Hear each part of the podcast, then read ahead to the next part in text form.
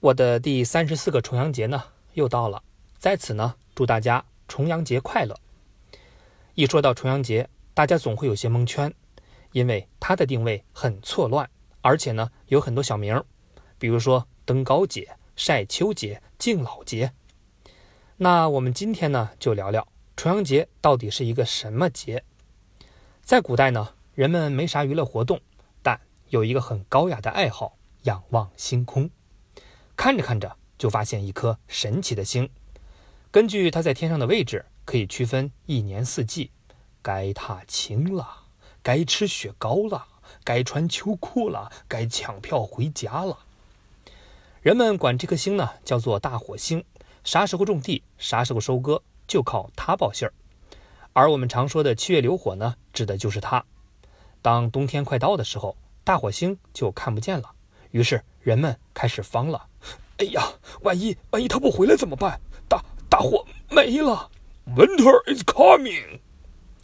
于是每年的那段时间呢，人们都会举行祭火仪式，让火神吃饱喝足，明年再来。可过了很多年，人们发现这颗星冬去春来很准时。所以人们不打算在他身上再浪费任何感情了。但每年收获这么多好东西，总得感谢风，感谢雨，感谢阳光照耀着大地。于是人们开始祭祀天地和祖先。这段时间差不多就是现在的农历九月。时间一晃，又很多年过去了。人们觉得光祭祀太严肃，就决定每年九月初九专门出来放松放松。这一天呢，也被叫做重阳。那为啥叫重阳呢？话说古人呢，特别信奉一本八卦期刊，叫做《周易》。书中认为，奇数为阳，偶数为阴。九呢是奇数，就代表阳。九月初九，两阳重合在一起，所以就叫重阳。另外，因为九是最大的奇数，代表极阳。这一天呢，阳气最盛，之后就由盛转衰，所以九月初九堪称。阳顶天。现在知道为啥要选九月初九了吧？主要是因为日子好。既然这一天很特别，很多人呢就专挑这个日子搞事情，所以除了祭祖之外，又出现了很多习俗。话说汉朝有一个叫董仲舒的，发了条微博：“无不可及，急则反。”意思是过完重阳就水逆，加上秋冬交际，气温突然下降。人们很容易感染风寒，所以呢，大家都开始害怕过重阳。到了后来，有一个组织找到了破解之法，这就是道教。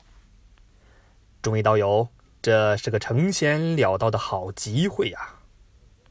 在道家看来，这一天呢，清气上升，浊气下降，越高的地方，清气质量越高。要想摆脱水逆，得呼吸新鲜空气。那该咋办呢？登高啊！除了登高。还要喝菊花酒、插茱萸，借此消灾避难、长寿。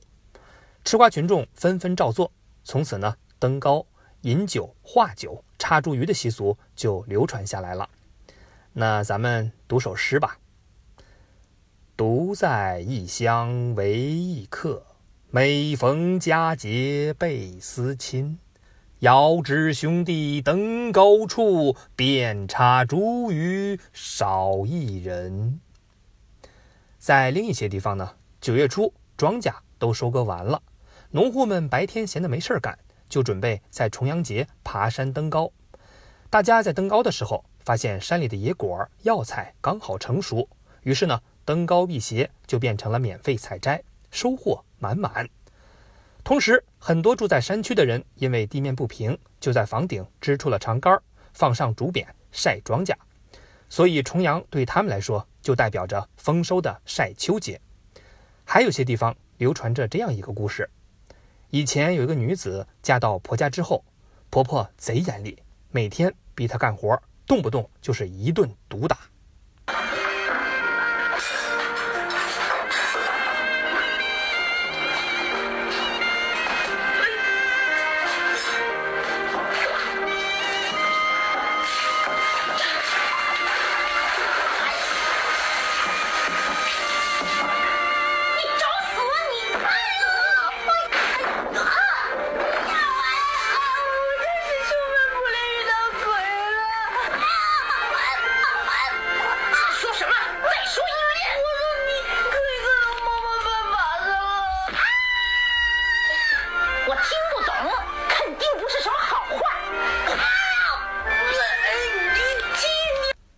后来呀，他实在受不了折腾，就在重阳这天上吊自杀了。